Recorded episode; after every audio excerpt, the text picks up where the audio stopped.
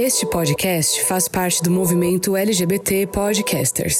Conheça outros podcasts através da hashtag LGBT Podcasters ou do site www.lgbtpodcasters.com.br.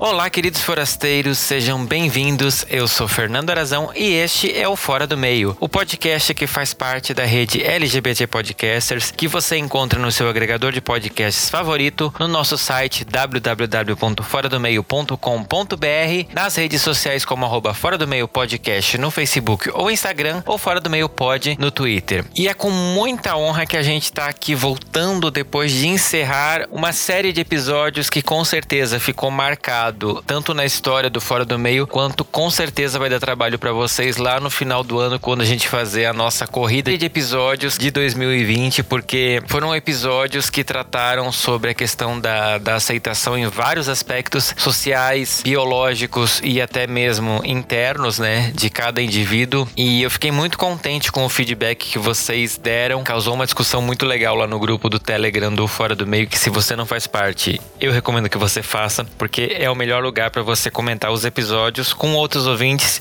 além de comigo, claro. E eu quero dizer para você que a gente vai abrir mais uma trilogia. Eu gostei muito desse negócio e a gente vai fazer então mais três episódios linkados, só que dessa vez com um assunto um pouquinho mais denso. E eu preciso confessar uma coisa: é, essa trilogia que a gente vai começar, ela foi pensada desde o ano passado e eu fiz um teste com vocês esse ano para ver se ela ia acontecer ou não. E esse teste foi o primeiro episódio do Fora do Meio em 2020, onde eu abordei um assunto que nos afeta como membros de uma sociedade, mas que não está ligado assim exclusivamente à comunidade LGBTQIA+.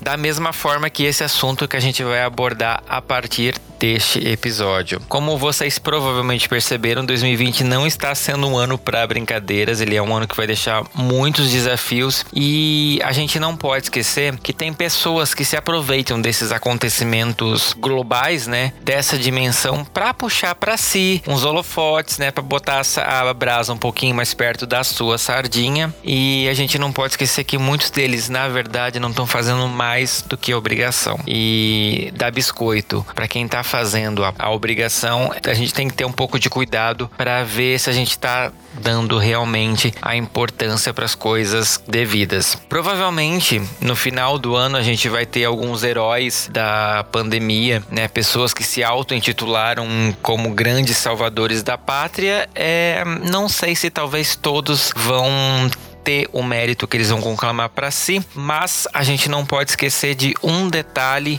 muito importante. A gente está em 2020. Por mais que não se esteja falando disso, esse é um ano eleitoral. E conhecendo os políticos e os bastidores da política brasileira, a gente sabe o perigo que é não dar a devida importância a uma eleição. A gente está pagando as consequências disso hoje e é justamente por isso que eu vou abrir uma nova trilogia aqui no Fora do Meio, onde nós vamos falar sobre política. E nós vamos falar de um viés, lógico, do podcast, né, que vocês já conhecem, vocês que acompanham. Porém, a gente vai dividir essa pauta em três partes distintas mas que se completam. A gente vai falar do nosso passado político como um país, a gente vai falar do nosso presente político e a gente vai falar, baseado nesses dois aspectos, o que, que a gente pode esperar do futuro e o que, que a gente precisa fazer para ter um futuro melhor. Eu sei que esse é um assunto espinhoso, eu sei que talvez muitos de vocês que me acompanham, na verdade é assim, eu acho que vocês, como eu, são muito politizados, né? senão vocês talvez não me acompanhariam durante tanto tempo, mas é um assunto assunto muito importante e por mais que você não goste de política, eu te convido a ouvir esses episódios porque com certeza a gente entendendo essa construção, porque a gente vai se basear nisso, na construção política que foi feita. Logicamente, a gente vai falar de partidos, a gente vai falar de nomes, mas a base de toda essa discussão vai ser a história. O que, a história nos mostrou no passado, o que, que vai ficar marcado na história no presente e o que, que a gente pode especular do futuro baseado nisso. Então, antes de mais nada, alguns recadinhos, mas ó, fica comigo nesse episódio.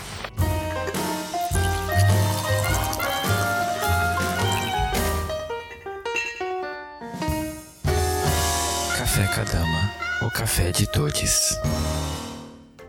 Lembrando que este produto está disponível por enquanto apenas para São Paulo. E esse episódio também é patrocinado pelo Lucas Albuquerque, pelo Gilberto Lima, pelo Matheus Sampaio, pelo Luiz Antônio e pelo Anderson Silva. Gente, muito obrigado pela colaboração de vocês. E se você, como eles, também gosta muito do trabalho que eu faço e acha que eu mereço ser remunerado por isso de alguma forma, eu te convido a conhecer os planos de assinatura do Fora do Meio Podcast. São planos que você pode assinar esse podcast podcast a partir de um real e ter acesso a algumas vantagens exclusivas de cada plano. O podcast, lógico, ele é dado para vocês gratuitamente, mas se você quiser recompensar todo o trabalho que eu tenho na produção de cada episódio, desde a concepção até ele chegar aqui nos seus ouvidos, eu te convido a conhecer os nossos planos de financiamento coletivo no nosso site, que é www.foradomeio.com.br. Lá tem todos os planos descritos e todos os links e você pode apoiar a gente através do catarse.me barra fora do meio, através do apoia.se barra fora do meio e através do aplicativo de pagamentos PicPay com arroba Fora do Meio Podcast. Se você é de fora do Brasil ou tem um cartão de crédito internacional e quer apoiar a gente, você também pode fazer isso através do Anchor, diretamente na plataforma do Fora do Meio no Anchor. Lá os pagamentos são feitos em dólar. Fique atento a isso. E você também pode contribuir comigo assinando este podcast nos feeds onde ele está disponível, indo lá no iTunes ou na nossa página do YouTube, se inscrevendo nos nossos canais, deixando comentários sobre esse podcast podcast, né, sobre cada episódio que a gente lança no YouTube. No YouTube tem vídeos que são exclusivos da plataforma, além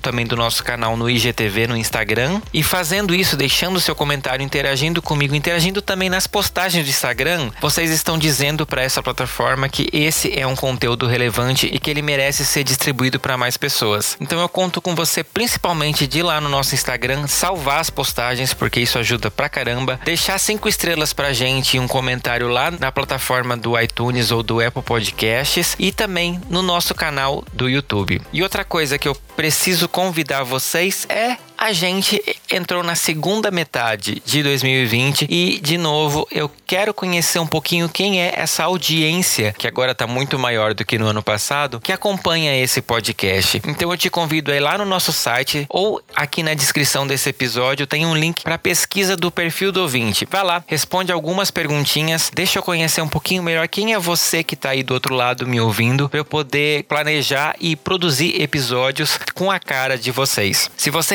respondeu a pesquisa no ano passado, pode responder de novo, porque a gente vai fazer a base de ouvintes de 2020. Vai ser a gente vai começar do zero essa base de ouvintes e se você respondeu no ano passado, você pode e deve responder novamente esse ano. Recados dados, sem mais delongas, bora abrir esse armário para poder entender, afinal, da onde a gente veio politicamente falando. Armário aberto. E no Armário Aberto, nesse episódio dessa série especial, então a gente vai destrinchar um pouquinho do nosso passado político brasileiro. E para isso eu tenho duas pessoas aqui que sabem do que estão falando, né, que estudam esse assunto, para poder conversar comigo sobre isso. Então vou pedir convidados para vocês, por favor, se apresentarem para nossa audiência. Oi, gente, tudo bem? Prazer estar aqui. É, obrigado pelo convite, Fernando, para voltar aqui para Fora do Meio. É sempre um prazer colaborar com vocês. Eu sou o Thiago Coat, né? Eu sou do podcast podcast Larvas Incendiadas, que é um podcast de divulgação científica de estudos de gênero e sexualidade. Além disso, também eu tenho uma carreira acadêmica, né? Eu sou cientista político de formação e também é, ativista LGBT, né? Acho que é um pouquinho é isso, de forma bem rápida. Tudo bem, pessoal? Eu sou Lucas Golete Oliveira, eu sou sociólogo, tenho mestrado em ciência política pela Faculdade de Filosofia e Ciências Humanas da Universidade de São Paulo. Sou professor aqui em Minas e tenho muita simpatia pela divulgação do pensamento brasileiro, do pensamento científico na ciência política, para a gente tentar entender as ideias ao longo do tempo, como que a gente chegou e esse momento atual que está tão complexo, tão difícil, que as pessoas às vezes aceitam soluções fáceis para problemas que muitas vezes são complexos na nossa realidade, né? E é muito bom estar aqui podendo ter esse espaço discutir com vocês e a gente tá abrindo essa discussão, esse debate. Perfeito, gente. Eu quero agradecer demais a presença de vocês dois e principalmente por esse cheirinho de pão de queijo que tá reinando nesse podcast nesse momento, porque, né, dois mineiros. gente, pra gente começar então, e já eu já quero contextualizar todo mundo que tá ouvindo, porque sempre tem aquela pessoa que fica, ai, meu Deus, vai falar de política. E a gente precisa muito falar disso, como vocês mesmos falaram, né? Que é importante a gente não esquecer que tudo na nossa vida é baseado baseado em política. E eu quero começar perguntando para vocês, talvez Lucas você possa começar, é, falando qual que é a importância da gente ter essa conversa, por que, que ela é tão essencial na nossa vida? Bom, a gente vê muitas vezes, é, principalmente nesse momento que a gente está passando, a questão dessa pandemia, né, divulgação, as pessoas às vezes se voltam ao senso comum, é, respostas prontas de que ah, não é hora de discutir política, não é hora de falar sobre certos temas ou assuntos né? Mas tudo que é discutido, debatido por governos, seja ele municipal, estadual, federal tem relação com as políticas públicas que vão ser adotadas, as medidas econômicas que serão adotadas, quais impactos, que população, que grupo social que vão ser atingidos por essas medidas. Enfim, tudo na nossa vida social envolve a política, né? A questão é que as pessoas começam a achar, por senso comum ou por dificuldade de ter uma compreensão mais aprofundada da realidade, que a ah, política é tudo ladrão, não adianta discutir isso, não tem inteligibilidade do processo, do que está acontecendo, e preferem, a partir do seu sistema de crenças, acreditar isso a alguém que dá uma solução rápida, pronta, fácil, que está acontecendo. Ah, a gente vai conseguir aumentar o salário mínimo em 100% e vai ajudar todo mundo. Mas quais os impactos que isso tem? O que, que essa medida pode ocasionar para o país, para a nação, internacionalmente, né? A gente vai estabelecer isolamento horizontal, vertical ou sem qualquer amparo científico? O que, que isso pode ocasionar a médio e longo prazo para a saúde pública, para a questão sanitária que a gente está vivendo? Isso tudo envolve política. Né? Isso desde lá da invenção da política na Grécia, são questão de garantias e direitos fundamentais às pessoas. A gente está falando de liberdade, igualdade e participação, são fundamentais. A democracia nada mais é do que essa garantia e expansão dos direitos de cada sociedade. Perfeito. E, Tiago, você como uma pessoa que né, também está inserido nesse contexto e tem o plus ainda de você estar tá inserido dentro da comunidade LGBT. A gente vai ter uma parada esse ano com, a, com essa temática, né, que é democracia. Por que, que é tão importante a gente que está né, debaixo desse guarda-chuva da comunidade LGBT, não esquecer nunca que o nosso movimento, ele é, acima de tudo, político. Pergunta difícil, né? Na verdade, Fernando. Primeiro porque eu nem sei se a gente vai ter a parada mesmo esse ano.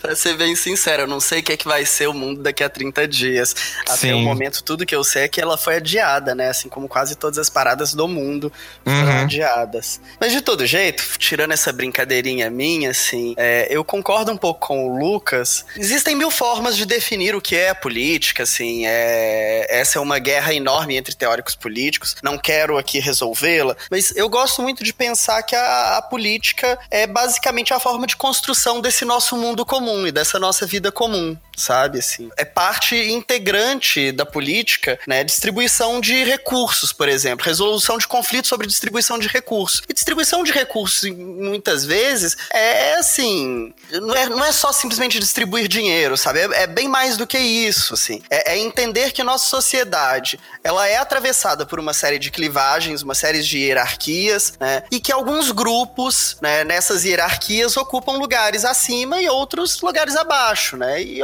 claramente é, nós, pessoas LGBT, estamos né, num patamar. Claro, assim, óbvio, toda vez que você vai fazer análises mais complexas, você pode pegar determinada pessoa LGBT que não está tão em posições subalternas, mas de uma forma um pouco mais geral, ocupamos né, uma posição subalterna na, na sociedade, assim. Então, já que temos esse diagnóstico que é bastante claro, já está sendo feito há muito tempo, assim, não tem como a gente não pensar em política, não tem como a gente não pensar em como alterar isso, sabe? E a democracia é a ferramenta que nós temos, uma das, ou pelo menos uma das melhores, que nós temos de alterar isso, né? De construir e exercer essa política para a construção desse mundo de uma forma um pouco diversa, né? De enfrentamento dessas hierarquias. Né? É uhum. um pouco por aí. Não sei se ficou claro, se assim, essa é uma resposta um pouco genérica, mas eu acho que é por aí. Sim, não, a gente vai se aprofundando isso no decorrer do, do episódio. É, é interessante vocês falarem isso, porque é isso, né? A galera entende às vezes que política é só o que acontece dentro do horário eleitoral obrigatório, que a galera vai lá, fala as coisas, você vai numa urna, aperta uns botãozinhos, vira as costas e vai embora. Acabou a política. E não, ela, né, como vocês bem lembraram, ela tá presente no nosso dia a dia em todos os aspectos, né? Cada cada vez que você é empregado numa uma empresa nova, isso tudo veio de uma série de acordos que alguém tomou em algum poder legislativo e impacta diretamente. E essa questão do, do coronavírus que sacudiu o mundo deixou muito claro o quanto é importante a gente estar tá ligado nas pessoas que estão tomando essas decisões, porque parece distante, mas elas impactam diretamente na nossa vida, né? Quando a gente mais precisa, que é nesses momentos que você depende dessas decisões das pessoas para saber o que, que vai ser dos seus dias daqui a 30 dias, né? E eu quero perguntar para vocês, o que que vocês que estudam isso, né, que leem bastante sobre esse assunto, o que que vocês enxergam que é as bases da nossa construção, a nossa cultura política? O que que vocês veem que é a nossa base do povo brasileiro? Que às vezes pode diferenciar a gente de outros países. É uma grande debate, né? A gente tem alguns temas que nos trazem o pensamento político brasileiro e uma pergunta que é, alguns pensadores já fizeram se existe realmente de fato um pensamento político brasileiro na nossa cultura não só a cultura política mas a cultura como produção de, de autenticidade um caráter nacional específico que nos caracteriza né uhum. tanto na, nas nossas instituições como nós damos preferência aos nossos interesses em quem nós votamos né? E isso nos retoma, é, é, importante a gente lembrar que, principalmente o liberalismo, que veio no bojo das ideias iluministas, né, no século XVIII, com Adam Smith no campo econômico, liberalismo econômico, John Locke, o liberalismo mais filosófico das liberdades do indivíduo. Isso vai trazer, principalmente na Europa, esse contexto de secularismo, separação das ideias da igreja em relação ao Estado, a questão principalmente do, do mercado influenciando a sociedade, o cumprimento dos contratos, né? As eleições regulares, livres e diretas. Essa visão de mundo seria uma visão liberal da política, da democracia, né? A política, na visão liberal, na ideologia liberal, seria basicamente isso, né? um regime político da lei e da ordem, sustentado pelo contrato social, que as pessoas concordam, como se fosse a Constituição, que há um acordo comum coletivo, cujo fim seria basicamente garantir os interesses e a liberdade de cada indivíduo. A sociedade basicamente seria percebida como um campo de interesses particulares e conflitantes, sempre entre choque, né? Uhum. Seria basicamente sustentado pela liberdade de mercado, a livre competição dos indivíduos no mercado. É, é importante lembrar que essa visão de mundo liberal coloca principalmente é, a economia, o âmbito econômico em primeiro lugar, a sociedade abaixo do âmbito econômico, né? E por fim a política, né? Ou em ordem invertida, a gente pode falar de economia, política e sociedade. Uhum. São três esferas distintas e, principalmente a partir do século XVIII e ao longo de todo o século XIX, com a Revolução Industrial, a ideologia, a visão de mundo liberal vai dar essa percepção, ainda que distorcida, da realidade da sociedade, né? As pessoas vão colocar muitas vezes a economia à frente da organização política e à frente mesmo dos interesses da sociedade, como a gente vê até nos dias de hoje, né, uhum. né, um falso dilema, um sofisma de que a gente precisaria, por exemplo, salvar a economia para preservar a crise sanitária, a saúde, a questão das vidas. Sim. Né? Isso muitas pessoas às vezes colocam é, essa, esse dilema, né, que a economia seria até mais importante. Porém, essa visão liberal não vai acrescentar muito na divisão social das, das classes sociais. Né? Os interesses que cada trabalhador tem no seu emprego, na sua formação, a exploração econômica que os detentores dos meios de produção têm, a dominação política que algumas classes têm para se fazerem representadas, fazerem seus interesses serem representados, essas classes que são mais favorecidas pela legislação, pela propriedade privada e o restante, a maior parte da população, que é basicamente excluída e passa por um processo de vulnerabilidade social, seja por preconceito de classe, preconceito de gênero ou preconceito racial, muitas vezes, né? A comunidade LGBT também, uhum. muitas vezes passa por isso, né? Contudo, a democracia, basicamente, é a única forma política que a gente considera o conflito como legítimo. Permite que ele seja trabalhado politicamente pela sociedade. Quando o conflito não se manifesta politicamente, ele pode muitas vezes se transformar em confronto violento e dar origem a ditaduras e tiranias. Enfim, isso é só para a gente começar a discutir, né? A democracia não é só as eleições, você ir lá no dia do voto, eleger, escolher, ter rotatividade de governos, alternância de poder. Ela passa pela cobrança de que o programa defendido durante as eleições seja implementado, seja efetivo e, a partir disso, a sociedade, a política e a economia tenham interdependência, sejam coesas de certa maneira na sociedade, né? Uhum. Eu não entrei muito no Brasil, mas vou deixar o, o Tiago falar um pouco para a gente ir complementando alguma coisa depois. Sim, não, mas é interessante você pontuar porque soa muito atual, né? Todas essas coisas que você falou. Eu acho que é bem por aí, né? A gente tem que discutir isso, tá? Desde os gregos lá, que a gente tem que discutir essa questão. E a democracia não é só alternância de poder ou rotatividade de governos, né?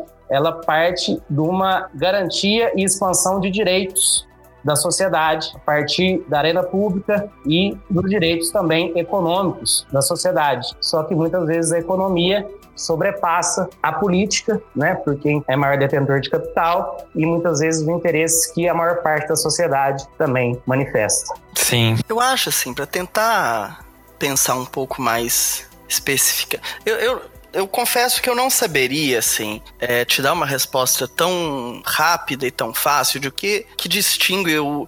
Porque a pergunta sua é meio que assim, o, do ponto de vista de uma cultura política que torna o Brasil Brasil, né? Assim. Uhum. É porque a gente, é, olhando historicamente, a gente, na América do Sul, nós somos os únicos países colonizados por uma cultura eu vou abrir aspas diferente, né? Uhum. A gente é cercado de uma cultura toda colonizada por espanhóis, a gente vem de Portugal, que é ali do lado. Sim, sim. Que é parecido, mas não é, né? A gente, isso torna a gente aqui na América do Sul muito até distinto um pouco dos nossos vizinhos, mas a gente tem muita coisa comum também, né? Sim. Porque sim. viemos ali da mesmo, do mesmo berço. Sim.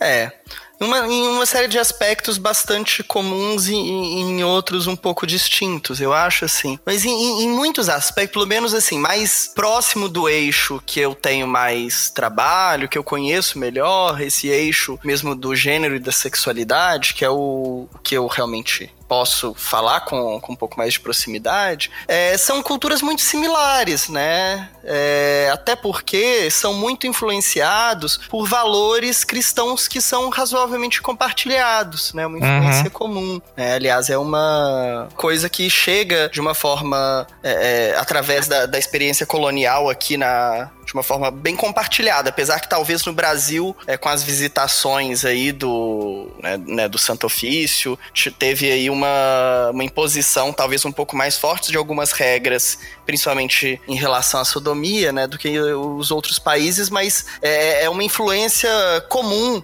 né, dessa valorização de uma masculinidade, e não qualquer masculinidade, é uma masculinidade heterossexual, uma masculinidade, inclusive, muito militarista também. Uhum. É uma coisa que atravessa muito as nossas, os nossos países, e principalmente o Brasil, né? A gente, se a gente for pensar essa nossa transição política, né, do, de império para essa transição ali do, do final do século XIX, né, é uma, uma transição feita por militares, né? Nosso primeiro presidente é um marechal. Uhum. Né? É, é, então tem como esse valor muito grande a masculinidade e a branquitude, né? Também a branquitude é um, um valor, né, que atravessa aí, se for pensar também ali o fim do 19 e o início do 20, né, essa ideia de vamos embranquecer nossa, isso foi um projeto político, um, a eugenia foi um projeto político brasileiro, né? Assim, a miscigenação e a eugenia, né? Então assim, eu acho que esses dois traços, masculinidade e branquitude, meio que atravessam um pouco de forma comum, né, nossa cultura, não só brasileira, mas também dos nossos vizinhos. Claro, com formas peculiares de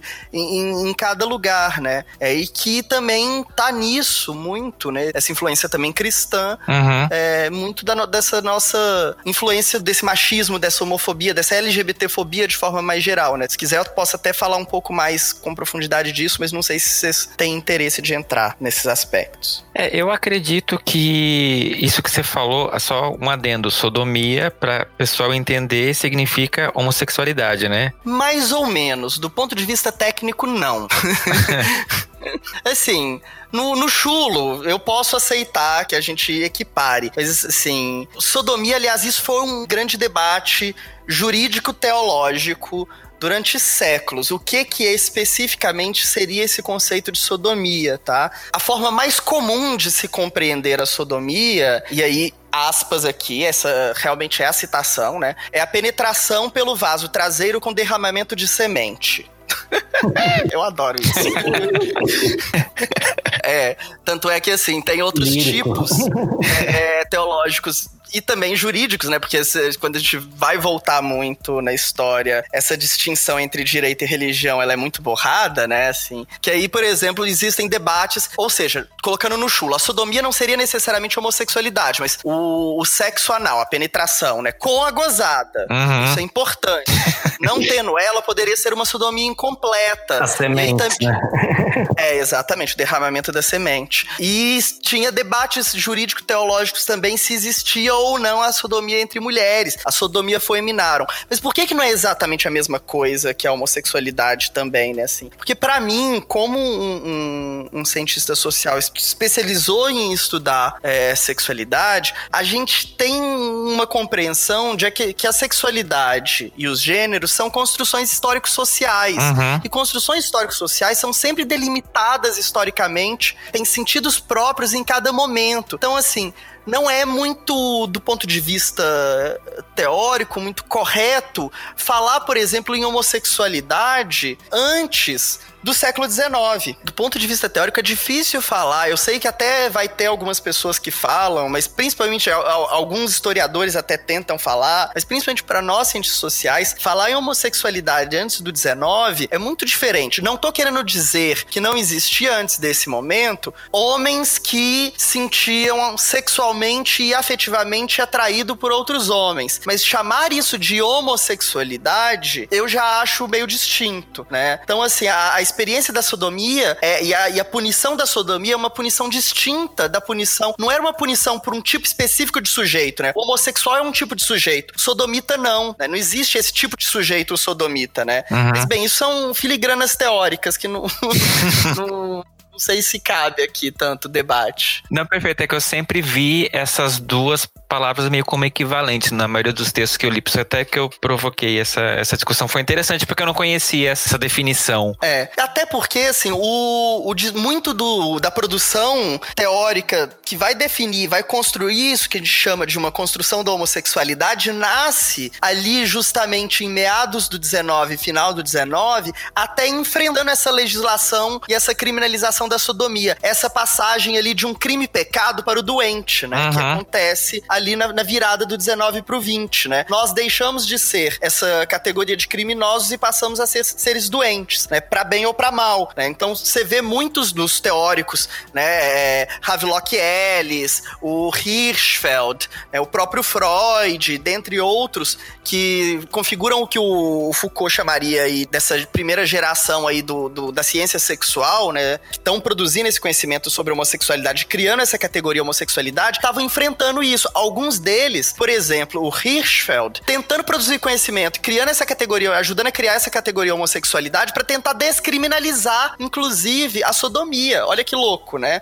Por isso que não é exatamente também a mesma coisa. Uhum. Né? Interessante. É engraçado a gente falar isso porque a, a, nossa história política ela sempre teve muito de braços dados com a questão religiosa muito forte, né? E isso é um reflexo que a gente consegue observar hoje, né? De novo, é, religião e o Estado estão ali meio que se misturando e a gente tá tentando dizer, olha, são duas coisas diferentes. É interessante que a gente, e vocês talvez possam explicar isso aqui um pouquinho melhor, como que foi essa construção, então, na nossa história política baseada nisso? Que a gente começou de um império, e o império, lógico, ele era apoiado, né, pela, pela igreja, e aí houve, então, a gente passou por uma parte da, da república. É, a gente vai falar um pouquinho de história, gente, desculpe, mas não tem como separar as coisas. Fale um pouquinho sobre esse movimento, então, de como a gente nasceu politicamente, por favor, gente. Então, eu comecei falando sobre o liberalismo, né? O liberalismo é uma ideologia já no final do século XVIII ali, mas ele vem na corrente de duas questões do século XVI,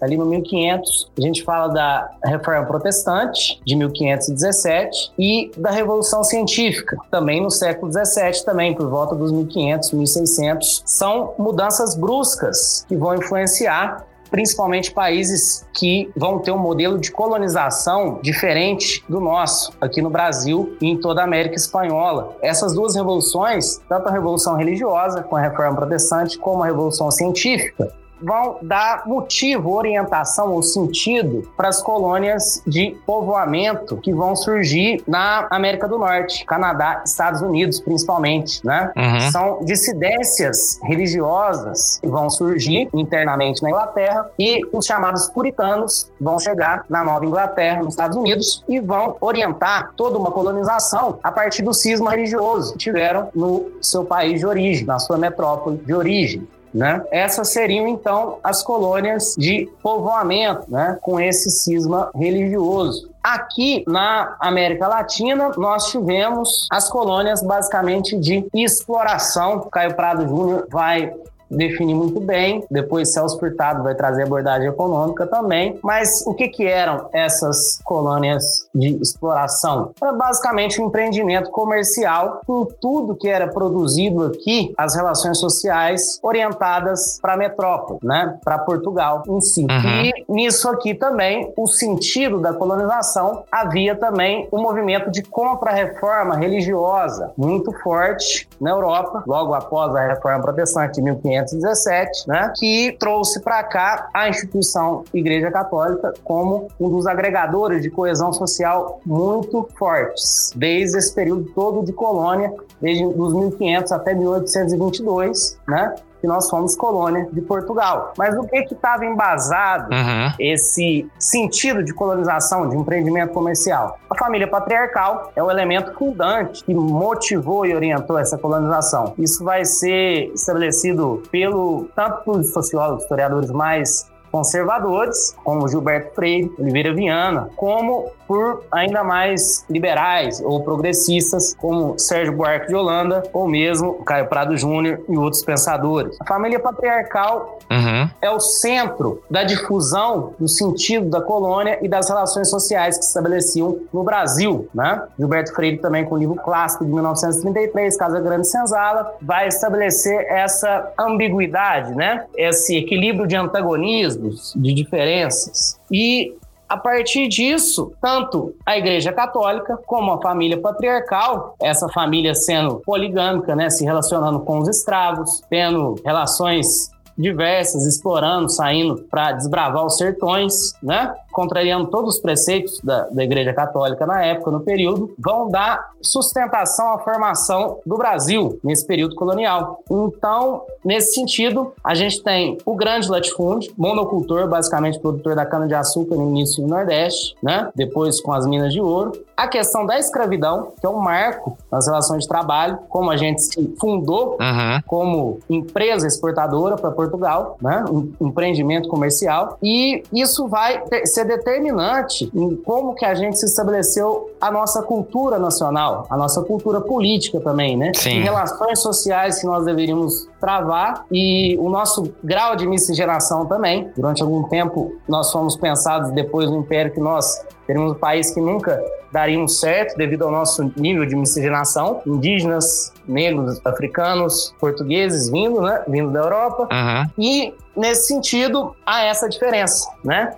A América do Norte teve essa questão da revolução científica e revolução religiosa, com as colônias de povoamento, por cisma religioso. Nós aqui, na América Latina, principalmente a América Portuguesa e a América Espanhola, tivemos essa colônia de exploração, né? É um marco que vai diferenciar isso, mas também vai servir para argumentos muitas vezes racistas, para justificar a nossa dependência econômica e o nosso subdesenvolvimento, nosso desenvolvimento atrasado ainda. Uhum. É interessante você citou essas coisas e existem muito na pesquisa que eu fiz para a gente poder gravar esse episódio, eu vi muito sobre isso, né? O quanto a gente foi submisso em vários momentos históricos a Portugal, ao Império mesmo que a gente construiu aqui, né? Teve essa questão da escravidão que você citou. Parece que a gente teve, a sociedade brasileira sempre teve a mercê da vontade de alguém superior. Os países vizinhos, a gente teve isso também tão expressivo quanto parece que foi aqui? Então,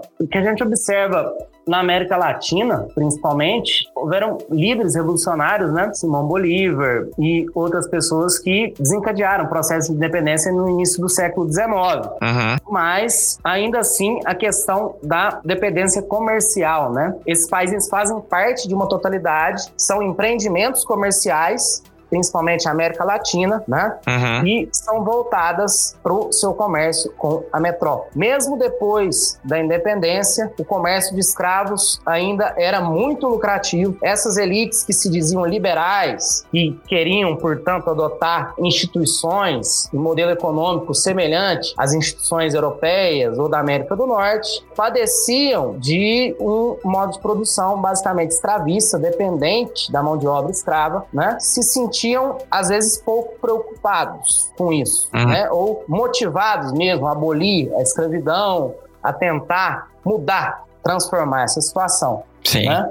Era o Brasil não pode parar da época. Então, exatamente. Nós somos o último país, né, a abolir a escravidão e a partir disso.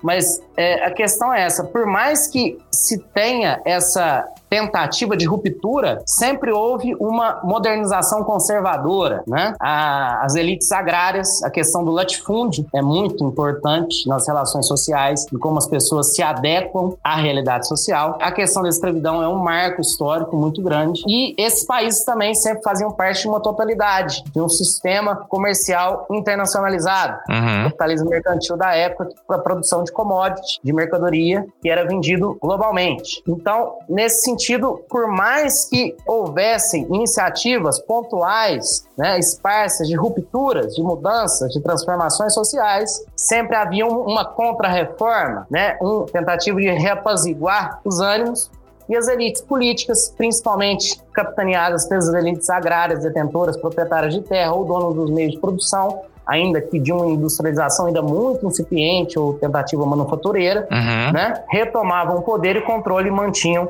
a ordem social como estava, mantinha a situação de relação social de escravidão, né, Uhum. para manter sua situação econômica e o status quo estagnado, como estava antes. Sim. Deixa eu fazer uma pergunta que me ocorreu agora, porque me lembrando agora das aulas de história, eu acho que a gente aqui foi o único país dessa parte da colônia que recebeu a família real do seu país dono, digamos assim, né? Foi isso mesmo, né? Não, da parte espanhola não teve nenhum nada parecido, ou teve? Não, que eu saiba. Aí eu também não tenho como te dar muita certeza, não, mas eu acho que não. É, eu não, eu tô lembrando da- das aulas. Teve algum impacto? É que isso é uma coisa muito maluca do nosso país, né? Assim, Sim. é, não só a gente recebe, mas quando a gente tem a independência, a independência ainda é de uma parte da família real que fica aqui, a gente. né?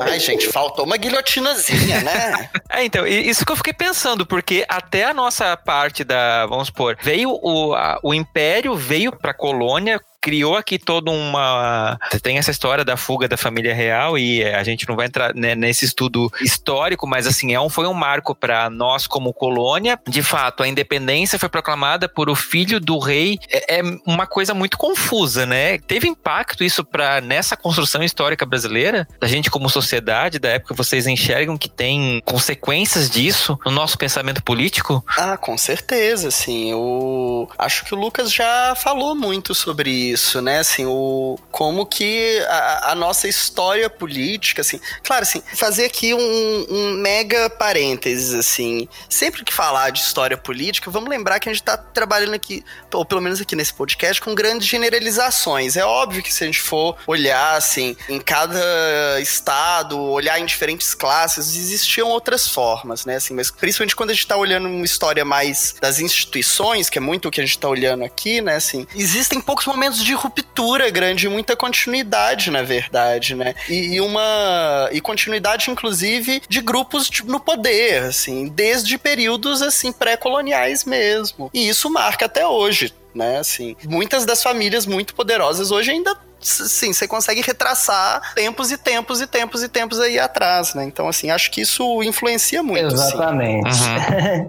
Cadê o Faoro com os donos do poder? Né? A gente tem o Raimundo Fauro, né? Que fala do, do estamento burocrático, né? Como se fosse. A gente não vive uma sociedade de classe, com cada com a sua profissão, com sua habilidade, né, no seu trabalho, recebendo pelo seu trabalho, mas como se fosse uma sociedade indiana ou medieval mesmo, no sentido feudal, né? A gente vive de estamentos. E isso pode ser pensado até para os dias de hoje, né? O nível da nossa desigualdade, se comparado em estudo recente, a gente tem um nível de desigualdade só inferior ao Catar, que é uma monarquia. Até os dias de hoje, a diferença das 10 pessoas mais ricas e 50% da população. Uhum. O, o Fauro vai tentar interpretar isso, se realmente existe um pensamento político brasileiro, e trazer isso para a questão do liberalismo político, a separação da igreja do Estado, como eu disse, a questão do cumprimento dos contratos, né? E como que isso se deu aqui no Brasil? A gente não teria é, as ideias fora do lugar aqui. O liberalismo é possível a gente falar de liberalismo político, de instituições políticas,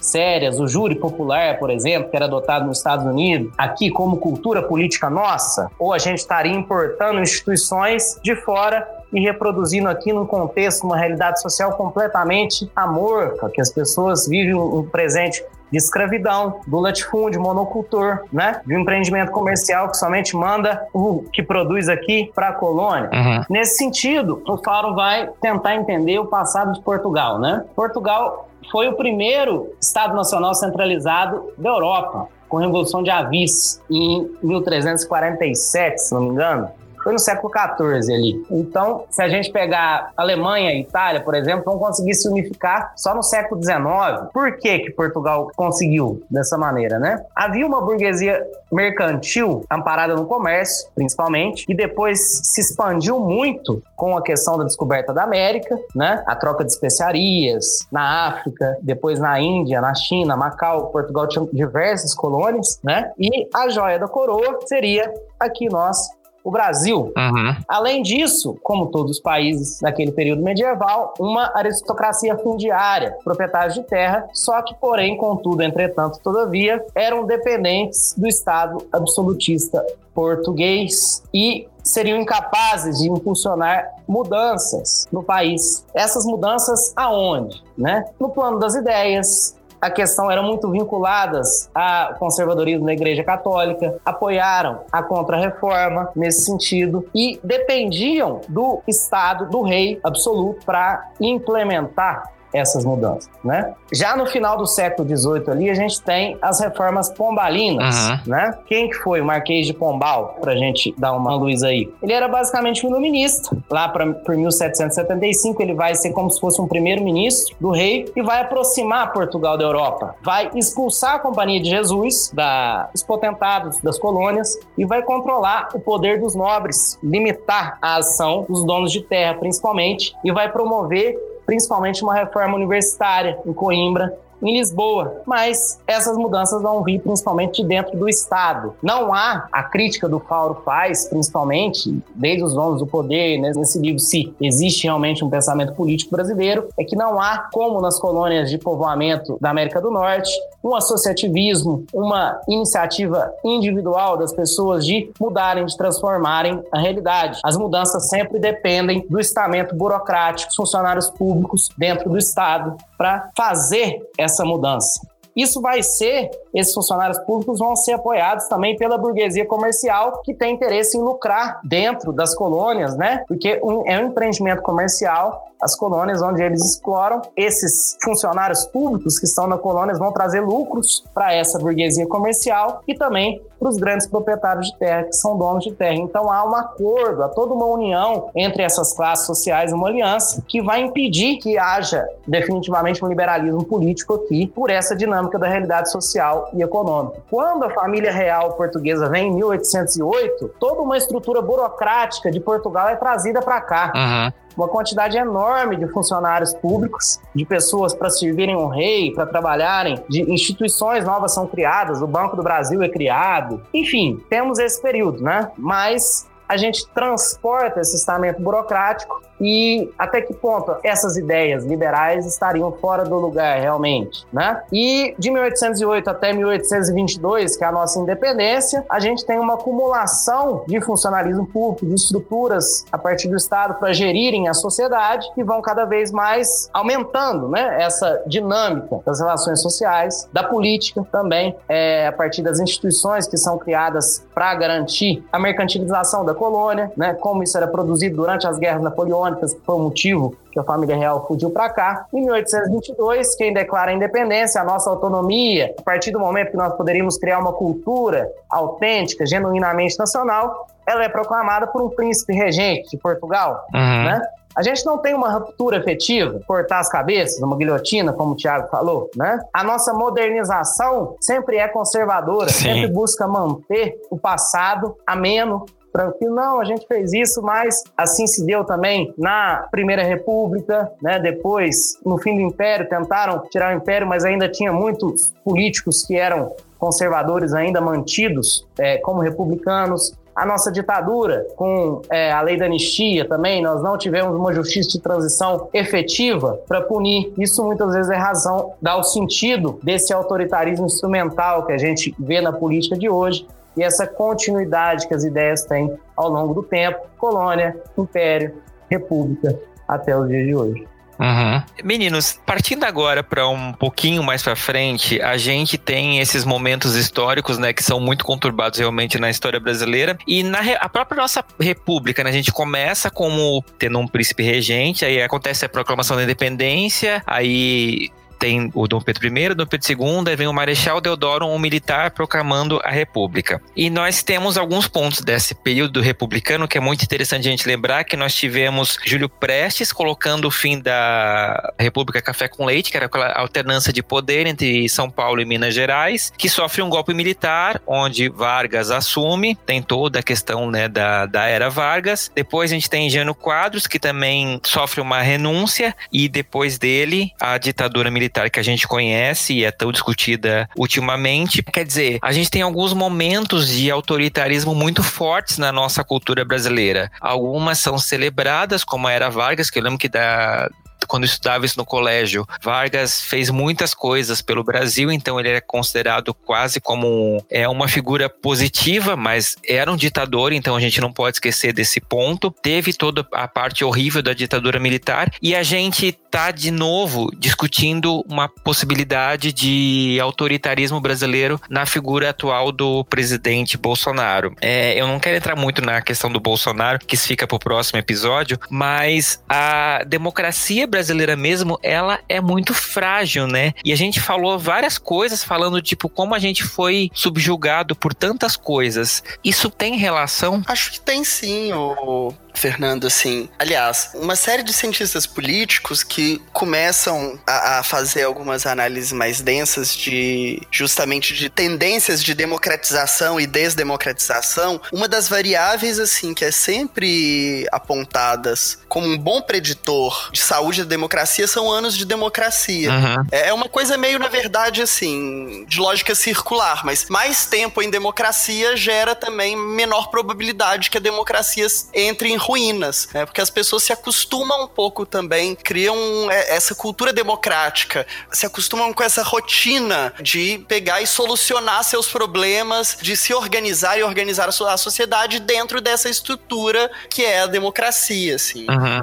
A democracia é muitas coisas, mas ela é também um sistema de como a gente organizar conflitos. De uma das formas mais básicas, né, uma das definições mais bobas e simples de democracia, claro, ela não é só isso, né? É, ela é também uma série de outras coisas, mas ela é uma forma da gente resolver conflitos entre nós, né? Uhum. Um bando de gente muito diferente entre si, a gente tá aqui, a gente tem que minimamente chegar a, não necessariamente em consensos, mas a gente tem que produzir decisões, né? Como é que a gente vai fazer isso, né? É uma coisa boba, mas é importante. Democracia é uma dessas formas, né? Então, assim, aprender um pouco, se acostumar com as regras e introjetar as regras em si, nessas regras do jogo, é uma coisa importantíssima. E que com poucos anos de democracia, que assim, no Brasil, na história brasileira, vamos ser muito sinceros, a democracia ela é exceção e não a regra, né, assim. Qual geração? Nós somos a geração que cresceu na democracia, assim. Tirando a gente, qual geração viveu a, a, a vida inteira, aliás, e, nós, e dependendo de que, que a gente considerar, a gente nem vive mais numa democracia, né? Então, assim, que geração no Brasil pôde nascer e morrer numa democracia para realmente conseguir introjetar essas regras, acostumar, passar elas para frente? É difícil, sabe? Uhum.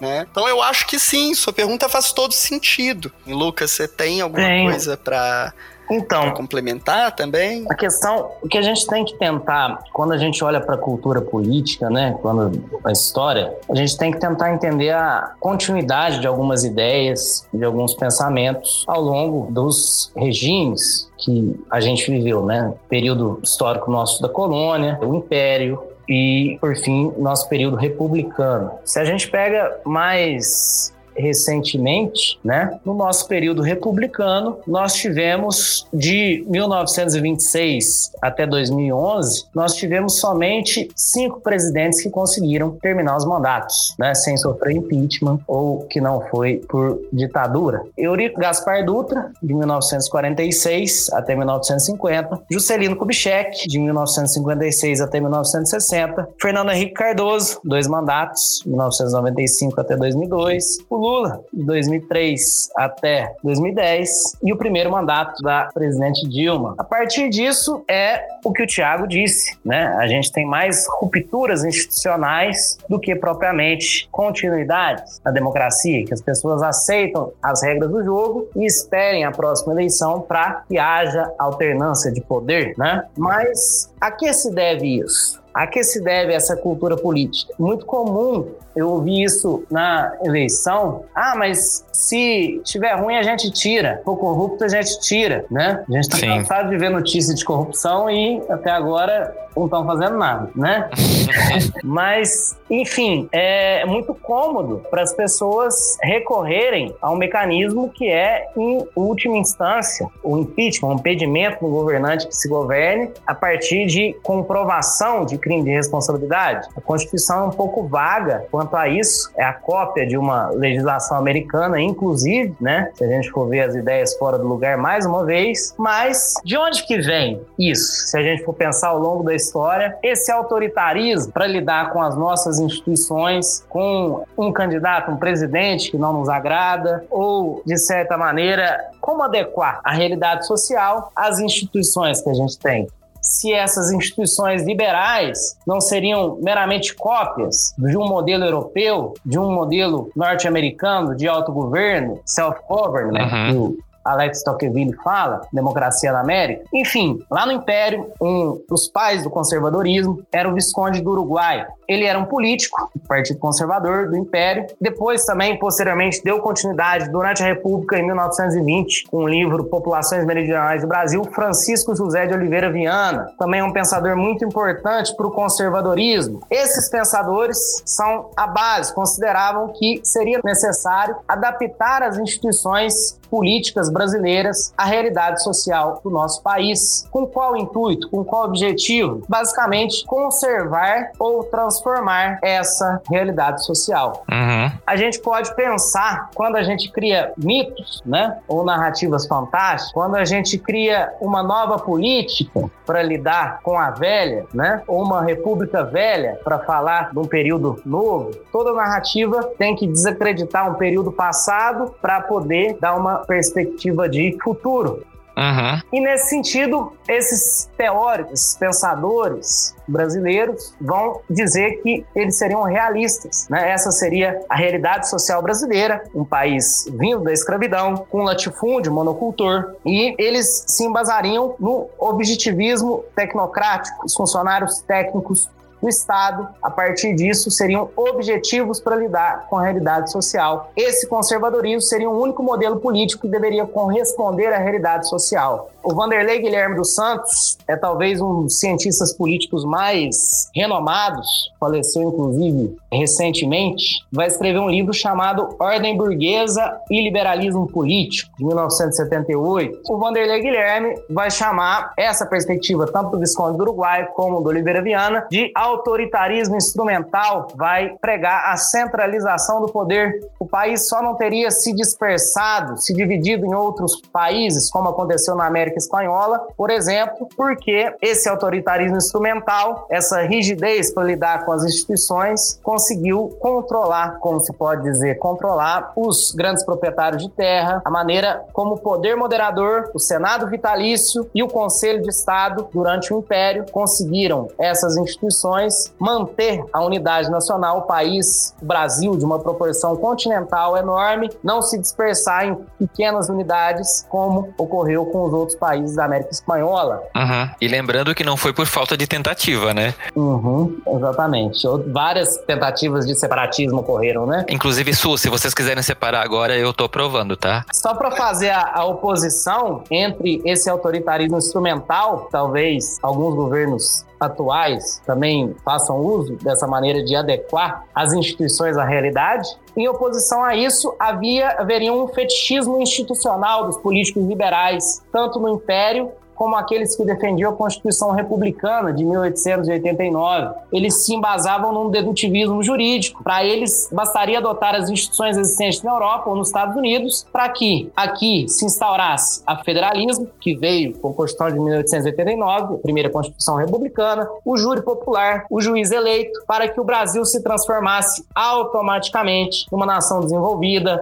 próspera. Uhum. O ambiente social seria diferente do original por aqui, né? Enfim, esse realismo dos conservadores vai se vincular principalmente à aceitação da ordem social, como as coisas ocorriam por aqui, uhum. latifúndio monocultura, escravidão, como eu disse, na qual a escravidão era o fato dominante. Os liberais mesmo progressistas, eles eram incapazes de questionar realmente as bases da sociedade imperial, utilizando uma crítica radical ao trabalho servil. Mesmo que a gente tivesse progressistas as pessoas almejavam fazer uma revolução conservadora, manter as mesmas estruturas de dominação de poder, de controle econômico. O tráfico de escravos era extremamente lucrativo por aqui. Muitos liberais, fazendeiros, proprietários de café eram donos de escravos uhum. e tentavam intermediar isso e manter as coisas. Tudo precisa mudar para continuar como está. Uhum. Ponto de vista muito interessante. Quer dizer, muito familiar. É, é interessante a gente pensar nisso porque a gente consegue, né? Hoje em dia todo mundo vê essas fotos das manifestações da Paulista da galera pedindo intervenção militar. É, a, a galera adora esses termos muito autoritários porque é, é, isso, né? Realmente, como vocês falaram, poucas gerações tiveram, nasceram e cresceram numa. Na verdade, nenhuma praticamente, né? Porque a gente ainda tá vivo. Então, tecnicamente, é isso. A gente tem uma história muito autoritária de, de gerações e eu quero a opinião de vocês sobre o outro ponto, porque tudo isso foi possível graças à nossa relação com a mídia, né? Atualmente eu enxergo muito que se antigamente o poder estava muito associado à igreja, hoje em dia ela está muito associada à figura da mídia, né? Tanto que a gente derrubou presidentes respaldados pelas empresas de comunicação que estavam ali espalhando as mensagens, correto? Não sei, Fernando, se é correto não. Assim, eu acho que tanto a mídia quanto a igreja, as igrejas e as mídias, na verdade, mais no plural, sempre tiveram muita influência, assim. Se for ver, na verdade, desde o período do Império, tem ali uma preocupação já com as mídias, no início da nossa república também, assim, com os jornais, também tem um poder grande, assim, não só um poder, uma influência na sociedade, inclusive por isso que legitima algumas tentativas de censura, de controle desses, assim. Uhum. É, tentativas de censura da mídia não é novidade no Brasil. É assim. Talvez mude-se as formas, claro que assim, o balanço do poder, talvez a força que a mídia tem hoje, talvez seja realmente muito maior do que teve em alguns outros períodos do passado, mas é, eu não queria pegar e descartar também a influência que ela já teve em outras épocas, sabe? Assim, uhum. Inclusive na, na, na, própria época da ditadura, assim, a, o, se a gente for pensar na ditadura, quando eu tô falando aqui a ditadura, é a nossa ditadura mais recente, né? Porque, assim, existiram outras ditaduras no Brasil, né? Claro, assim, um, um certo período Vargas foi uma ditadura, né? Mas, assim, é, é a de 64 para frente que eu tô dizendo. Assim, uma das, primeiras, das principais coisas que a gente ouve falar é da censura na mídia. Por quê? Por causa do poder dela também de influência na sociedade, né? Assim. E eu não sei também se, o, se a igreja perdeu tanto poder assim. Talvez a igreja católica, mas veja o avanço do, desse conservadorismo religioso. Sim. Veja a figura do Bolsonaro, que termina a última live dele citando um versículo da Bíblia. Você vai me dizer que a, que a religião, talvez a igreja católica, a instituição, mas que a religiosidade ou que a religião perdeu o poder na nossa sociedade? Não sei, né? Acredito que não. Acho que se bobear assim, ter um poder tão grande, ou, ou, talvez esteja voltando a ter um poder tão grande quanto talvez nunca tenha tido. Não sei, assim, tô, tô viajando aqui, né? Ah, eu não sei te responder isso, principalmente porque tá, você tá me obrigando a olhar pro passado e pro presente e compará-lo, sabe? Assim, ao mesmo tempo. É, é, assim, eu não sei. Sim, é, eu, eu concordo com você. É que a, a, minha ideia da frase anterior é isso, né? A gente teve uma. Nos governos anteriores, tirando esse do Bolsonaro, a igreja era meio. Era assim, ela tinha sua importância, mas ela não era tava tão vinculada às decisões como parece que tá hoje. Hoje parece que o governo ele é todo pautado mesmo assim pelas práticas religiosas em muitos aspectos, até na tomada de decisão. Então, é, eu quis dizer mais nesse sentido, de, desse protagonismo que a gente tem hoje, que a gente não enxergava talvez tão forte alguns anos atrás. É, não, tal, não sei. Acho que talvez a gente não percebia, acho que talvez não era tão visível, sabe? Assim, mas uhum. sempre teve um papel muito importante, assim. É, é, o próprio. Se a gente for pensar, a própria formação do PT, a eleição do Lula, é muito influenciado, por exemplo, pelas igrejas, né? O, o PT, ele, tem, ele nasce muito de comunidades eclesiais de base, tem, assim, uma, uma raiz católica muito forte, por exemplo, né? E que influencia muito, inclusive, é uma série de disputas internas ao partido e por porque também. E, e, uma série de discursos do partido, e porque não compraram uma série de pautas LGBT, por exemplo, né? Uhum. Porque basta ver também como que. É, é, e aí, não só igreja católica, mas também, assim, igrejas evangélicas, outras. Porque isso são valores, e, e, isso o Silas Malafaia fala é uma coisa, e é verdade, assim. É, o Brasil pode ser um país, a instituição pode ser laica, mas ainda somos um país cristão. E é verdade, cara. Assim, não tô falando, Sim. assim, não concordo com o sentido que ele dá para essa frase, mas a frase não tá errada, entende? Assim, eu, eu, é uma triste verdade. É, é utilizar essa frase para legitimar né, o uso da máquina da instituição para beneficiar a igreja, a religiosidade, para tomar decisões que excluem determinada parte da população é errado, mas que a frase verdadeira é, entende? Assim, ela só não legitima o que ele quer. Uhum. Mas assim, basta ver, por exemplo, a, a, eleição, a primeira eleição da Dilma, cara. Dilma contra Serra. O grande debate era o debate do aborto, por exemplo, que faz a Dilma assinar, assim, aquela carta Dilma com Deus, a família e tudo mais, sabe, assim. Dilma, uhum. Lula também fez coisa similar, assim, é, assinaram o tempo todo o pacto com Deus, antes tivesse feito com o diabo, eu acho que a gente estaria um pouco melhor. É, cara, então assim as coisas talvez não fossem, não, não tinham esse grau de visibilidade, até porque eu acho uhum. que essas comunidades evangélicas que ganharam muito poder hoje têm uma dinâmica de visibilidade de propaganda que é distinta das, de outras comunidades religiosas que tinham mais poder em outros períodos. Eu acho que talvez tá mais nessa dinâmica do que realmente na força da influência, sabe? Acho que é mais na forma como a influência é feita. Não sei. Sim. Não sei, tô aqui viajando, não, não tenho grande certeza sobre isso.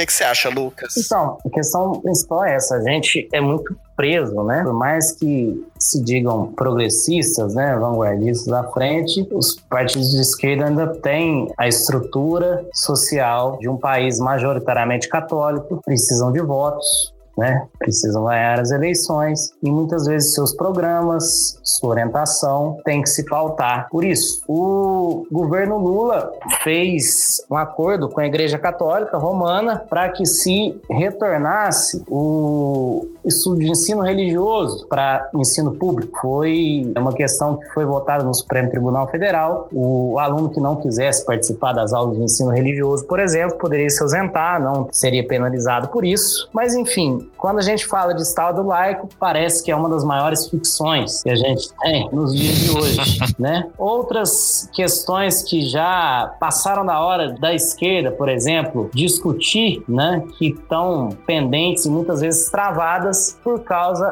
da dependência, das questões e do apoio religioso que é dependente, né, que ela sente necessidade, né? A gente tem quase um terço do eleitorado nacional como protestante ou evangélico e o próprio PRD, o partido da, da Igreja Universal, que agora, como a família, o clã Bolsonaro não conseguiu fundar o partido próprio, 38, pistolão lá, agora eles se filiaram ao PRB, que é o partido do Marcelo Crivella, prefeito do Rio, sobrinho do Edir Macedo. E, enfim, esse partido, o, o, PRD, logo depois do impeachment da Dilma, eles mudaram de nome para querer se afastar da esquerda ou do campo progressistas, para ter uma visão liberal na economia e conservadora nos costumes, segundo o próprio lideranças deles afirmaram. Teve com o Lula o José de Alencar como vice, né, que era um empresário, que é, tem essa teologia da prosperidade como visão de mundo, ideologia, e a gente vê uma continuidade da religião na política. Tem a bancada evangélica fortíssima, com temas pautando como a questão do aborto, questões como o marxismo cultural, que estão sempre em voga, em discussão, a questão da educação nas escolas, por exemplo, né, a doutrinação, isso é sempre pautado por esses deputados que são eleitos, e isso foge completamente da questão do Estado laico, da liberdade de cátedra e as políticas públicas devem se pautar, né? Uhum. Isso é possível ver uma continuidade desde lá da colônia, império, nosso pensamento republicano, a gente percebe que as ideias estão muito fora do lugar da nossa realidade social aqui no Brasil e o próprio Partido Republicano espera uma filiação em massa para essas eleições agora municipais, eleger bastante prefeitos, teve uma ascensão, o número de prefeitos cresceu a bancada evangélica manteve, parece, o número de eleitos de deputados federais, estaduais, e espera uma grande filiação agora para as eleições municipais e eleger o maior número de prefeitos. Tem uma continuidade esse pensamento, esse autoritarismo instrumental também que vem desde a colônia do Império e se tem uma continuidade, né? Uhum. É, na verdade, é interessante vocês falarem porque todas a. A gente sempre fala na história do Brasil da questão do coronelismo, que é uma coisa que foi muito presente, e hoje esses coronéis eles ainda continuam, né? A diferença é que eles não são só donos de terra, eles também são grandes líderes religiosos, tanto que, como vocês falaram, né? A parte tem muitas pessoas que você vai ver lá o candidato, ele tá com um título religioso, ele é pastor, ele é bispo, ele é alguma coisa, tá se metendo com política e também tem os grandes donos ou as pessoas que controlam as mídias, né? Exatamente. Quer dizer, as pessoas que expressam essa opinião através da, da mídia. E se falou muito na época do impeachment da Dilma que vocês falaram, o quanto a imprensa colaborou para poder criar toda essa instabilidade política que culminou com o impeachment da, da presidenta Dilma Rousseff. Deixa só eu fazer um parênteses aqui. Por favor. Não, não só a imprensa, mas uh, o papel da religiosidade também no impeachment não, não pode, e nesses discursos anti-Dilma, anti-PT, não pode ser deixado de lado. Uhum. Tanto é que se você for lembrar dos discursos mesmo que aconteceram tanto naquele dia vergonhoso que foi na Câmara quanto no Senado, Deus foi mais mencionado do que a própria Dilma. Uhum. Sabe? Assim, isso é bizarro, mas bem, fecho parênteses. Não, é seu, não é nem um parênteses, a pergunta é justamente essa. Naquela votação do impeachment, se a, o maior argumento dos deputados para poder aprovar o processo foi em defesa da, do Brasil, em defesa da família tradicional, em defesa de um monte de coisas que não tinham nada a ver com o suposto crime que ela estava sendo julgada, né? A, a imprensa, qual é na visão de vocês a relação da imprensa com esse fato e com a nossa construção política? Nossa, pergunta difícil. Quer começar, Lucas? Não, pode começar. Eu vou. Eu falei bastante. Tá. Olha, isso assim, tem muitas, muitas pessoas que estão tentando analisar isso com mais rigor do que eu consigo fazer, assim. Basicamente, desses grandes analistas políticos que têm tentado analisar o impeachment ou, ou têm tentado entender o Brasil contemporâneo, quase sempre mencionam o papel da mídia aí, né? Assim, uhum. dois, pelo menos, que eu gosto bastante, que têm prestado um pouco de atenção a isso, é o Leonardo Avritzer e também o. Gente, como é que é o nome do, do outro? Acabei de esquecer, depois eu lembro. É, eu não sei retraçar o argumento de todas essas pessoas, mas assim, a minha opinião, menos tirada do sovaco, mas também de alguma leitura dessas, é que a mídia efetivamente, pelo. Assim, de novo, é, é eu já fiz essa ressalva aqui, mas eu gosto sempre de fazer essa ressalva. Tô quase sempre falando em termos muito generalistas e sempre esses termos muito genéricos são ruins, né, para análises. Quando eu tô falando aqui a mídia, claro que não é toda a mídia, mas pelo menos grande parte da mídia hegemônica. Uhum. Né? dessas grandes corporações, né? Tiveram um papel fundamental de literalmente criar esse antipetismo, né? Esse sentimento de antipetismo que existe na nossa sociedade, ele só existe por causa da forma como a mídia lidou com os governos do PT né? Assim, de uma. criando um certo pânico na sociedade, é, fazendo divulgação sensacionalista de problemas que realmente ocorreram, outros que não ocorreram dentro do governo, né? Assim, uma perseguição como poucas lideranças no mundo e no país receberam. Assim. Uhum. Claro, é, é verdade, e vários jornalistas apontam isso, assim, que a mídia, em geral, tende a ter mesmo um papel de crítica ao governo. Isso é fato, uhum. né? Assim, não teve nenhum governo, assim, que não teve algum tipo de crítica, pelo menos assim, nem no nível mais básico da mídia, assim. Mas existem níveis diferentes de perseguição e de crítica, isso temos que reconhecer. Uhum. E a forma como a mídia trabalhou com o pelo menos essa grande mídia trabalhou com o, o governo do PT, é realmente, assim, um, um caso bastante peculiar na história, assim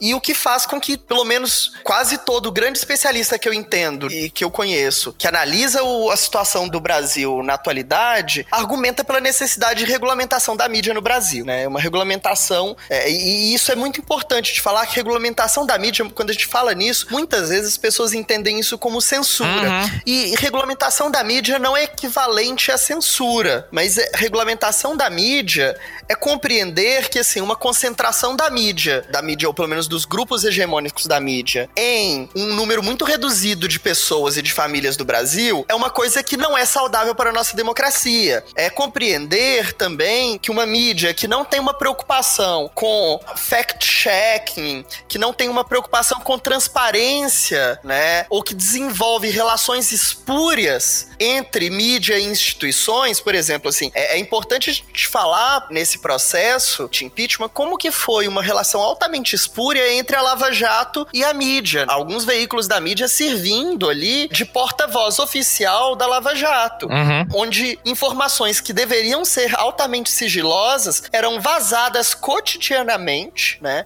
Com um objetivo claramente político, né? Assim, inclusive o próprio timing desses vazamentos, né? Deixou isso muito claro. E que depois isso veio mais do que à tona com a Vaza Jato do Intercept Intercept que mostrou que essas coisas foram claramente pensadas. Uhum. Então, assim, regulamentação da mídia, quando a gente fala, é preocupando em cortar um pouco essas arestas, né? Em, em que essa relação entre a mídia livre ela é importante. A mídia livre ela é fundamental para a boa saúde da democracia, mas mídia livre também não é exatamente mídia não regulamentada, né? Isso que, é, que eu acho importante a gente pegar e falar, assim. É, eu acho que eu acabei me embolando aqui um pouco, mas eu acho que eu pelo menos toquei, mesmo que de forma um pouco abrangente, nos pontos que eu acho principal dessa relação. Eu acho, inclusive, que a própria mídia tem feito algum tipo de autocrítica na atualidade, uhum. sabe? Não sei se é suficiente, não sei também se o timing já, já adianta, mas eu acho que a relação que o, o governo Bolsonaro tem desenvolvido de alta tensão com a mídia, né, provocou um pouco de, de questionamento. Eu tenho percebido um pouco a grandes players da mídia se preocupando um pouco mais em, em ter um pouco mais de transparência, em, se atentando mais para essa relação entre mídia e política, né? Uhum. Agora, eu gostaria que isso fosse algo mais sistemático e que não fosse algo pontual simplesmente desse governo, sabe? Sim. Que gerasse mais políticas públicas, gerasse mais um realmente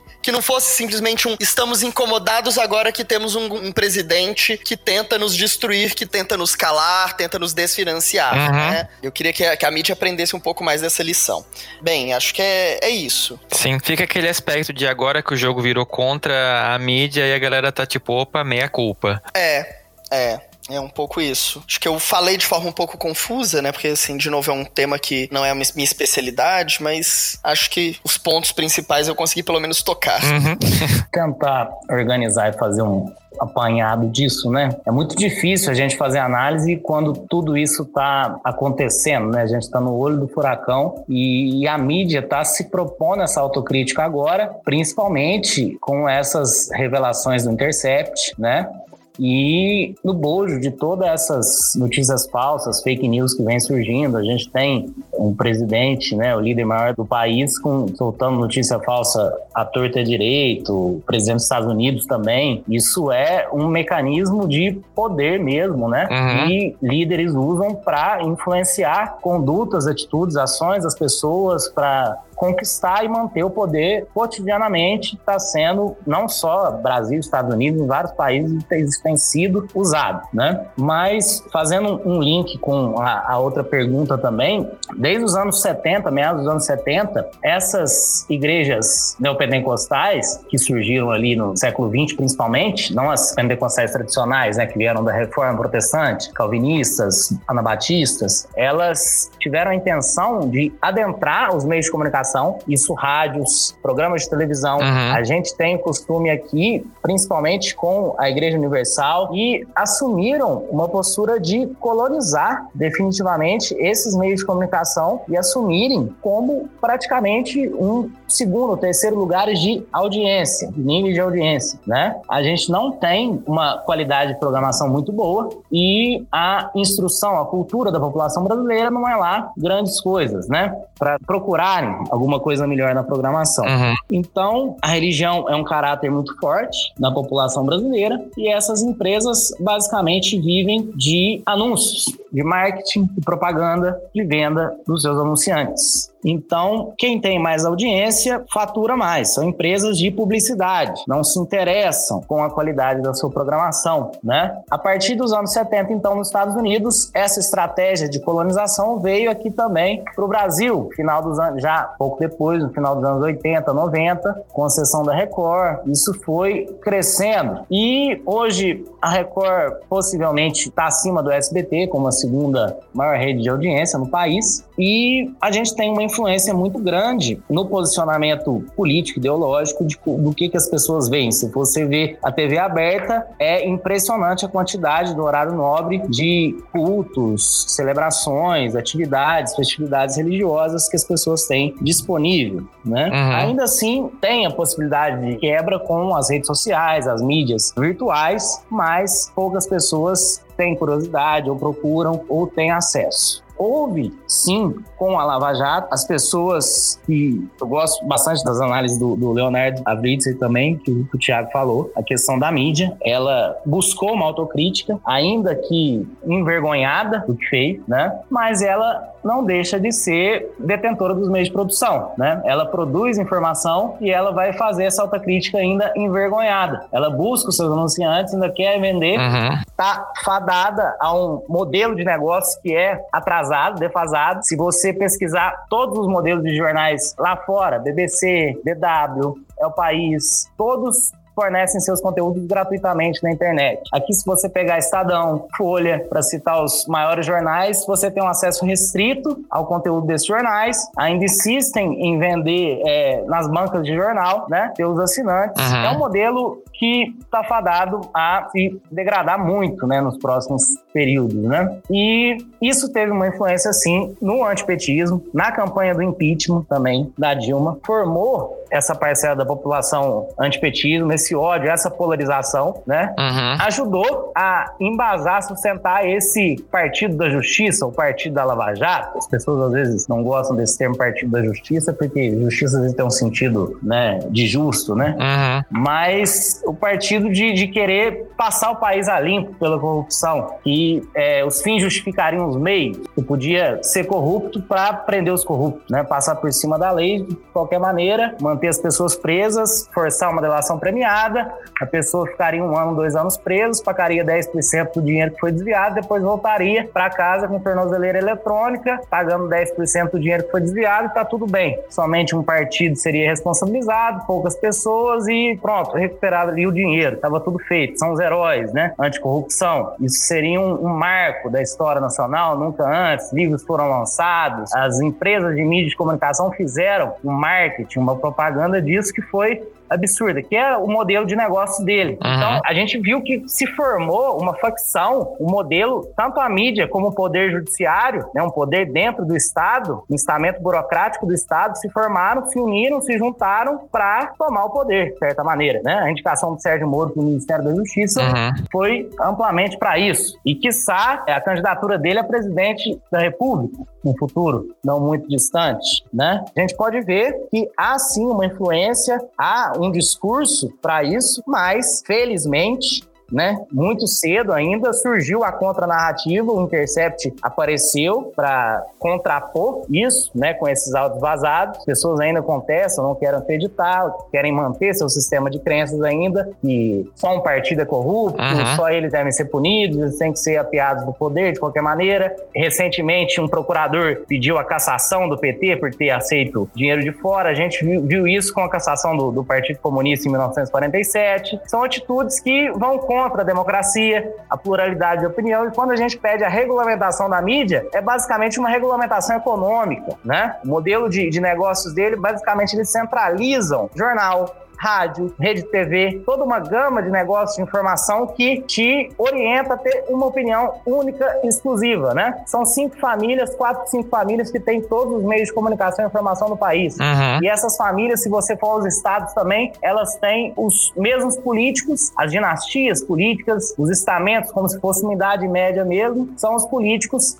Collor, Sarney, são os políticos que estão lá há bastante tempo, são os mesmos donos das redes de TV que retransmitem a Globo, os jornais locais, as rádios, uhum. são os mesmos donos das concessões dadas desde a ditadura militar, que se mantém no poder até hoje, são senadores, deputados, e mantém. Não há uma regula regulamentação econômica da mídia. Não é que a gente está falando de comunismo, de socializar os meios de produção. A gente não está querendo que isso aqui vire uma Venezuela, né? Que todo mundo falava durante a eleição, né? Sim basicamente a regulamentação econômica. Uma pessoa que tem uma concessão pública de um canal de televisão não pode ter uma concessão pública de uma revista, um jornal, um rádio semelhante, né? Tem que ter pluralidade, diversidade de comunicação. A internet tem feito isso, mas ainda assim de uma maneira muito tímida e muito básica ainda. Tem que ter maior diversidade e possibilidade de comunicação de mídias. É isso. Sim, é, até porque na teoria uma pessoa que é político ela não pode ter um canal de televisão, né?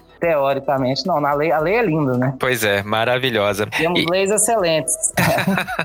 e, gente, para a gente encerrar essa parte dessa nossa discussão, deixa eu fazer uma pergunta secreta para vocês. Afinal, baseado em tudo isso que a gente viu nesse episódio, foi golpe ou não foi golpe? Ah, eu não tenho dúvida.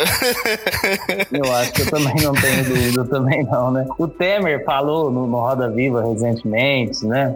Eu Sim. acho que eu, eu tô aguardando até hoje a delação premiada do Eduardo Cunha. Que não quiseram fazer, não quiseram prender o celular dele também. Por que Enfim, será, a história né? vai dar a resposta, né?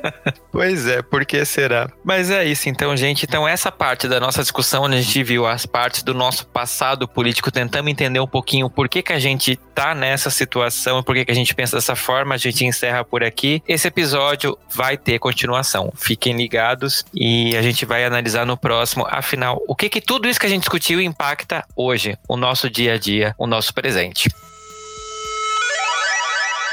Se joga.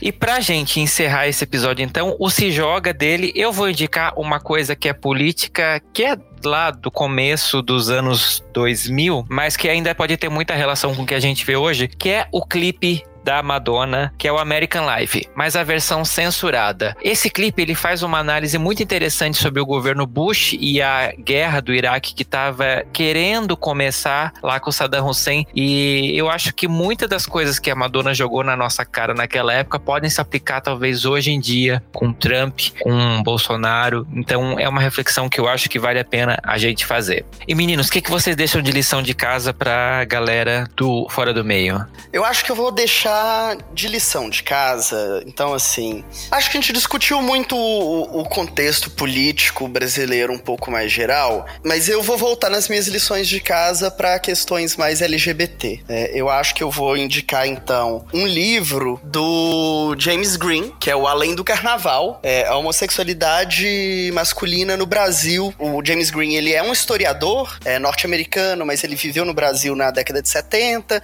é, assim, considerado um dos melhores melhores e maiores historiadores da homossexualidade no Brasil. E esse livro dele, é assim, é fundamental pra gente entender a história da homossexualidade desde ali do final do 19 até chegando aqui agora no, na década de 80, 1980, mais ou menos. Se a gente quer entender pelo menos essa nossa história, esse livro é sim, uma peça de ouro que não tem como deixar de lado. Acho que de indicação um pouco é essa. Eu indicaria também alguns outros livros, mas se vocês quiserem entender um pouco mais desse momento, desses últimos anos nossos, dessa crise brasileira, eu já que eu mencionei o Avritzer, tem um livro que ele publicou, é, acho que saiu em 2016 mesmo, é o Impasses da Democracia no Brasil. Ainda assim, ele escreveu o livro antes do golpe, então ele ainda tinha uma perspectiva um pouco mais positiva. É curioso que a primeira frase do livro é justamente o Brasil é uma democracia sólida.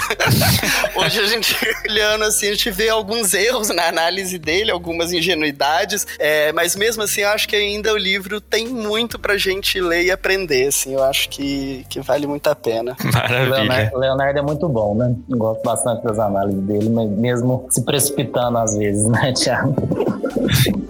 Demais. Tem uma entrevista do, do, James Green, acho que no Roda Viva que eu vi. Nossa, é uma entrevista fantástica. Como intelectual, ele é. E tem uma no meu podcast, no Larvas.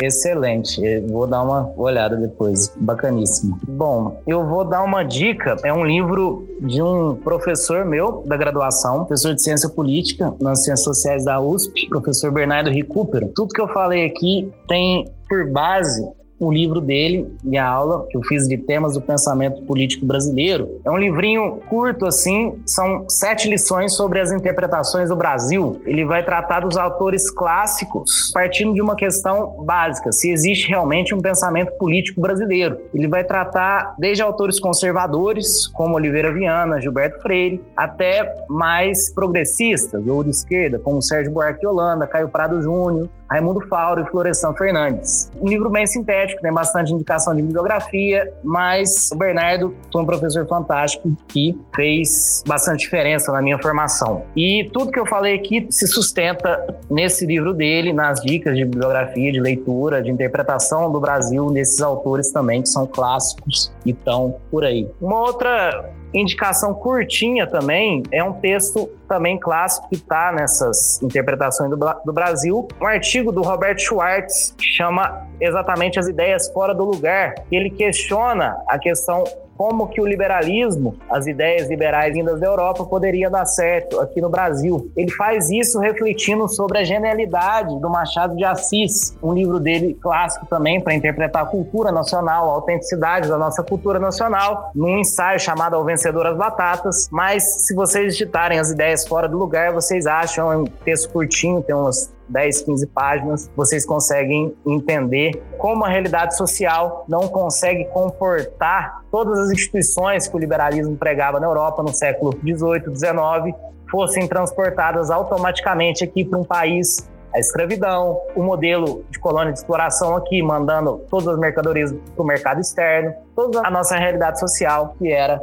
completamente diferente que as instituições liberais tiveram para se desenvolver industrialmente, enfim, o capitalismo como se desenvolveu por lá. Muito legal. Gente, é, eu quero agradecer demais a presença de vocês dois. É, foi muito bacana, vocês conseguiram. Acho que eu refleti bastante sobre essa nossa conversa, espero que o pessoal de casa também. E só lembrando, você ouvinte, essa conversa não termina por aqui ela vai continuar. E meninos, como é que o pessoal já segue vocês nas redes sociais, já encontra vocês? Bem, então, pra me achar nas redes sociais, é, minhas redes sociais pessoais, geralmente eu sou Thiago Coat, isso no Facebook, ou então no Twitter, arroba Coat, Coat é C-O-A-C-C-I, é um sobrenome meio esquisitinho, né? Mas é isso mesmo. Eu não uso muito Instagram, não, então nem, nem me procurem por lá. Já as redes sociais do Larvas Incendiadas é ou arroba incendiadas ou procura por Larvas Incendiadas. A gente tá no Twitter, Instagram e também no Facebook. Procura lá, adiciona lá, escuta também o podcast. Acho que vale muito a pena também. É isso, gente. Obrigado. Gente, eu tô só no Facebook mesmo, tô como Lucas Golart Oliveira. Às vezes eu faço umas análises, produzo mais notícias, tento pegar mais informação mesmo. Vou tentar criar, às vezes, uma página para fazer mais análises aprofundadas sobre conjuntura, momento político, às vezes escrevo algum artigo em jornal aqui. Sou professor da rede pública estadual aqui em Minas Gerais, mestrado em ciência política pela USP, né? sociólogo de formação, ciências sociais na USP. E eu uso mais minha página do Facebook para manter contato e divulgar informação sobre conjuntura política e bastante crítico, né? Que está bem complicado a nossa realidade política aí, né? Espero que quem quiser adiciona lá, a gente conversa por lá também. Lucas Goulart Oliveira. Você também pode seguir o Fora do Meio nas redes sociais com arroba Fora do Meio Podcast no Facebook ou Instagram ou Fora do Meio Pod no Twitter. Ficou com dúvida? Quer conversar com a gente sobre esse assunto? Manda um e-mail para fora do meio podcast arroba gmail.com, entra em contato e vem fazer parte dessa discussão. E daqui daqui a 15 dias a gente volta com uma análise para falar do nosso presente político. Afinal, o que que tudo isso que a gente conversou impacta no nosso dia a dia hoje? Espero vocês. Meninos, obrigado mais uma vez e até daqui a 15 dias. Até, tchau. Chega lá. Obrigado, Fernando, oportunidade. Bacana, viu, poder falar, tá? Valeu, Fernando. Ó, beijão então. Tchau. Tchau, pessoal.